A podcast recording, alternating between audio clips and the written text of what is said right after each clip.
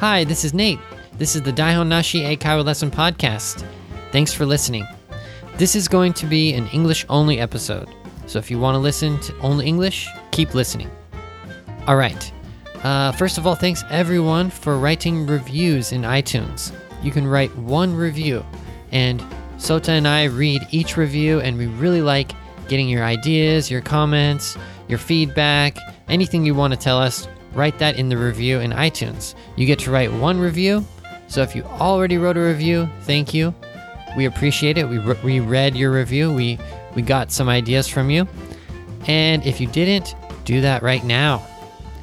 Also, please follow us on Facebook and Twitter. So you can click the Facebook and Twitter link on this episode's um, page in iTunes. It's the episode's page, just click Facebook or Twitter. And once you follow us, please give us a comment, send us a message. We like to discuss each topic that we talk about on the podcast on social media. Okay? All right, let's start this podcast.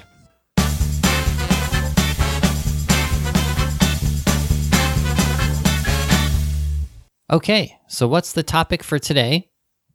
It is reading throughout my life. All right. So the reason I chose this topic, reading throughout my life, well, throughout basically means from when I was a child until now.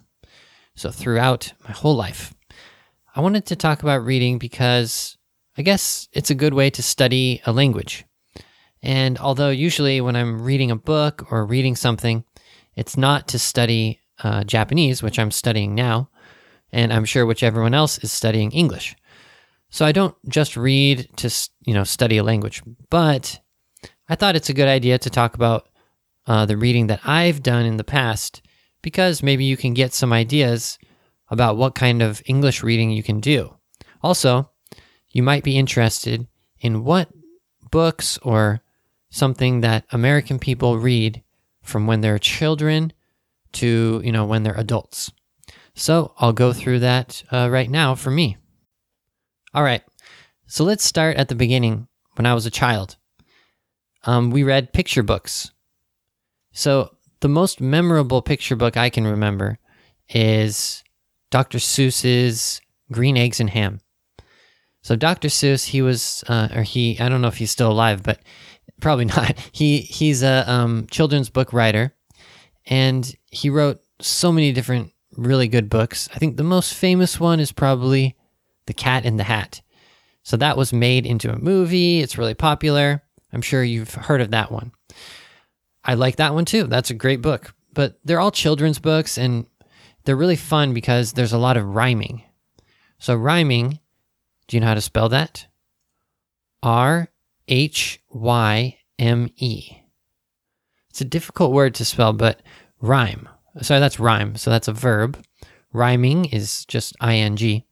So rhyme means the word that has the same sounding ending. So, for example, my name is Nate. So, what is a word that rhymes with Nate? Well, Kate, hate, plate. There's a lot of words that rhyme with Nate. So, that's a good word to use if you want to rhyme. So Dr. Seuss, he uses rhyming a lot in his books. And that's why kids like it so much because when you read it, you can just it just flows like a almost like a song or something that just you can remember so easily and it just sounds funny and silly too. So that, I think that's the most uh, memorable children's book that I, I read. And one of them was called Green Eggs and Ham. It's a kind of funny title. Green eggs. What? And ham. So children are like, oh, green eggs. So uh, that, that was a popular one. Um, I'll read you a little quote from the book. So I have the book with me now. So the title is Green Eggs and Ham. So let me uh, just read the first couple sentences and you can get an idea of how the book sounds.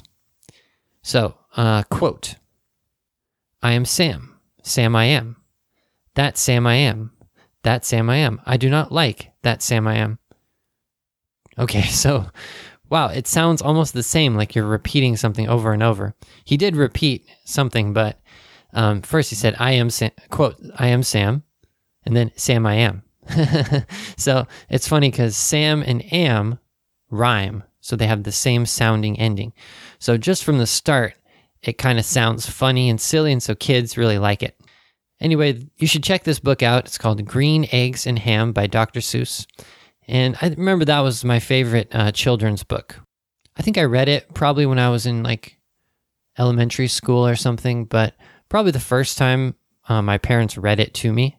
I'm not sure if, if I read it, if I read it for the first time or if my parents read it to me for the first time. I don't have a very good memory, so I can't remember that far. But yeah, uh, Dr. Seuss, check him out. Uh, Dr. Seuss, that's spelled D R, Doctor, and then Seuss is S E U S S. So check that out. Okay, let me skip to like junior high school and high school. And to give you a little information about myself, I hated reading when I was in uh, junior high school and high school. I don't know why. I think maybe I just liked playing sports.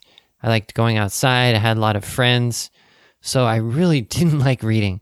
So each book that we were supposed to read in school, I kind of read, but I can't really remember the stories. I think I must have read just enough to pass the um, quizzes or to write an essay or something about the book.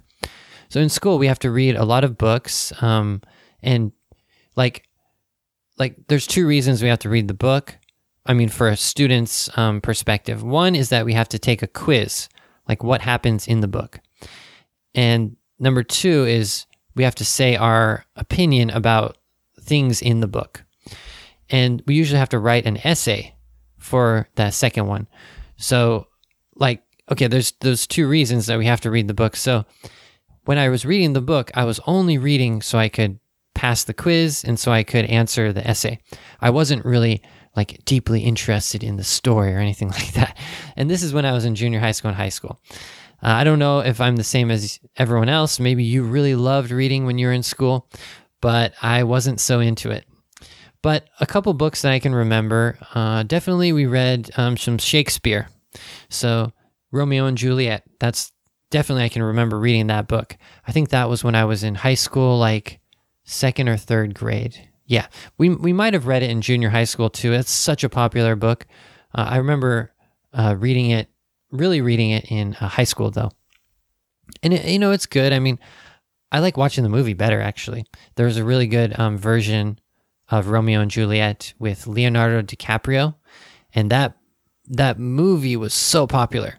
So I think because of that movie, like people started to read the book more and more. So that kind of helped revive the book, I think. But basically, I like the movie more. But, anyways, in school, we had to read like Shakespeare. Um, let's see, what other books did we read? I can't really remember any. So I didn't, I wasn't paying attention in school. well, the, the one I like the most, probably, I don't know if Japanese people have to read this. It's called The Catcher in the Rye. And I don't know. I just I really like this book because the character he was like a young man, kind of like a boy, similar to me, and he was kind of like an outsider, and he didn't really like um, the school he was going to. He was kind of he was kind of like an anti-hero, and I really like that because an anti-hero is like someone who is not the typical hero. It's kind of like the opposite, but he's the main um, act person in the story. So yeah, I, I, like that one. It's called The Catcher in the Rye. I don't think I like that many other books in high school or junior high school. So it's kind of too bad. I know reading is really important. And if you're in junior high school, if you're in high school, definitely read, read, read. I, I think reading is so important. And now I read so much and I think it's, you know, I wish I had read more when I was in school. I want to go back and read those books that I, that I should have read in uh, junior high school and high school because you can learn a lot from those books. Okay, the last thing I want to talk about is after I graduated high school and I was going to college, and I was so busy with college that I was just reading my college textbooks. So I studied biology and I was just really focused on reading those textbooks that I had for um, my college classes. So I couldn't read much. I couldn't read that many books outside of school. So I, I did read a couple, you know, books about biology because that was my topic. And sometimes my teachers recommended to read this book or that book or something. But I really started getting back into reading after I graduated from college. And the way I got into it, well, it was basically because I figured out that I could listen to books. So I started listening to audiobooks. So audiobooks, it means books from audio. And it was just much better for me. I, I realized that maybe I just can't sit down and read the pages of a book for 20 minutes, 30 minutes. Maybe I don't have enough patience or something. So when I was listening to audiobooks, I could be walking around, I could be at the gym, I could be commuting or something like that, and I could listen to a whole book in like one week. Before that, I don't think I read a book in even a month. I, I was so slow when I was reading books before. So, anyways, when I got into or when I finished college, I really realized that audiobooks were the way for me to keep to continue learning and to keep reading. So a couple audiobooks that I really liked were nonfiction. And probably the best one was the Steve Jobs book. Yeah, there's a autobiography. Sorry, no, not autobiography, biography. What's the difference between autobiography and biography? Autobiography is the biography written by that person. So, for example, if I write a book about myself, that's autobiography. But a biography is just a book about a person, and the writer could is, is a different person. So, anyways, there was a book um, about Steve Jobs. I think the title was just Jobs, or what was it? Yeah, yeah, I think it was just Jobs, and that was a really popular biography about Steve Jobs after he died. And I really like nonfiction, so learning things that people did in the past really helps me to learn what I should do in the future. So I let I read a lot of different biographies. I read Steve Jobs. Uh, there was Nelson Mandela. That was a really interesting one. And I I like reading different adventure and uh, war stories. So I read one kind of nonfiction book about uh, Hannibal. So he was uh, really in in the very very very ancient past. He he was a warrior, uh, kind of like a captain or a admiral, king. Not really king. I don't. I can't even explain who, what he was. There's probably a better way. Ah, he was a military general, and um, he went to or he he went from around Spain or Portugal all the way to Italy to fight against the Romans. And that that was a really cool story too. So when I got older, I realized one, I like listening to books on audio, and two, I like nonfiction. And since then, I haven't read very much fiction. So nonfiction versus fiction. Fiction, F I C T I O N. Nonfiction is just N O N. Fiction, right? Nonfiction. I realize, yeah, I really like nonfiction. Maybe that's because I studied biology in school, and biology is definitely nonfiction. It's just the true, the truth. You know, you analyze what's happening in the world. And in school, I remember, like, yeah, from junior high school to high school, most of the books were fiction. And I think that's why I wasn't so interested in reading when I was in junior high school and high school. Anyways, that's kind of a story about you know my reading throughout um, from childhood all until now. So I started off with children's books, and then junior high school, high school, I wasn't very you know interested in reading, but I did read some difficult fiction books like Shakespeare. And in college, I read some uh, my biology textbooks, which you know you have to do for school. And then after I finished uh, college, I really started to listen to audiobooks and mostly nonfiction about you know biographies or um, true stories or research uh, things. So I, that's just yeah, that's just what I've done uh, throughout uh, my life for reading. And now I'm actually more focused on reading Japanese things because I'm studying Japanese a little bit. I mean, I tried to study Japanese. So, any chance I have, I try to read something that's Japanese. So, just so you guys can have a little interesting story here, uh, I'm reading uh, kind of like a manga, but it's not really a manga. It's it's like a it's a book manga thing, and it's called Kagaku Manga Sabaibaru Series. And um, yeah, I don't know. I, will show you a picture on uh, Facebook. So follow me on Facebook.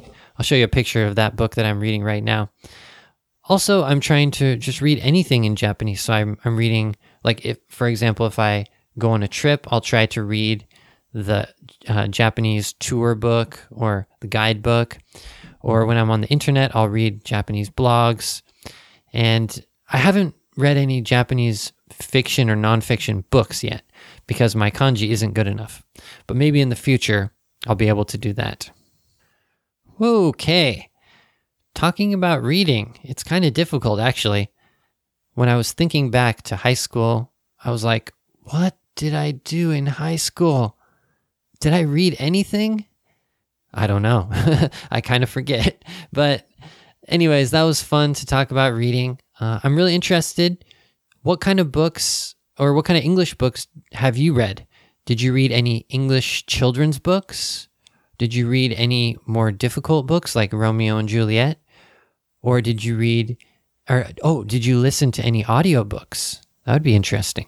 So, yeah, follow us on Facebook and Twitter so you can uh, leave a comment. Tell me what kind of books you've read, what kind of books you want to read. I'd really like to hear your opinion. Okay, Thank you so much for listening. Remember to write a review in iTunes. If you didn't write a review, you can write one review. So please do that. We really appreciate it. We read each review and we're really happy when we get a new review. Also, follow us on Facebook and Twitter. Let's continue the conversation about today's topic, reading, on social media. So I want to talk to you about what books you read in English and maybe you can recommend a book to read in Japanese. So let's continue that conversation on social media. All right. Thank you so much for listening. Bye bye.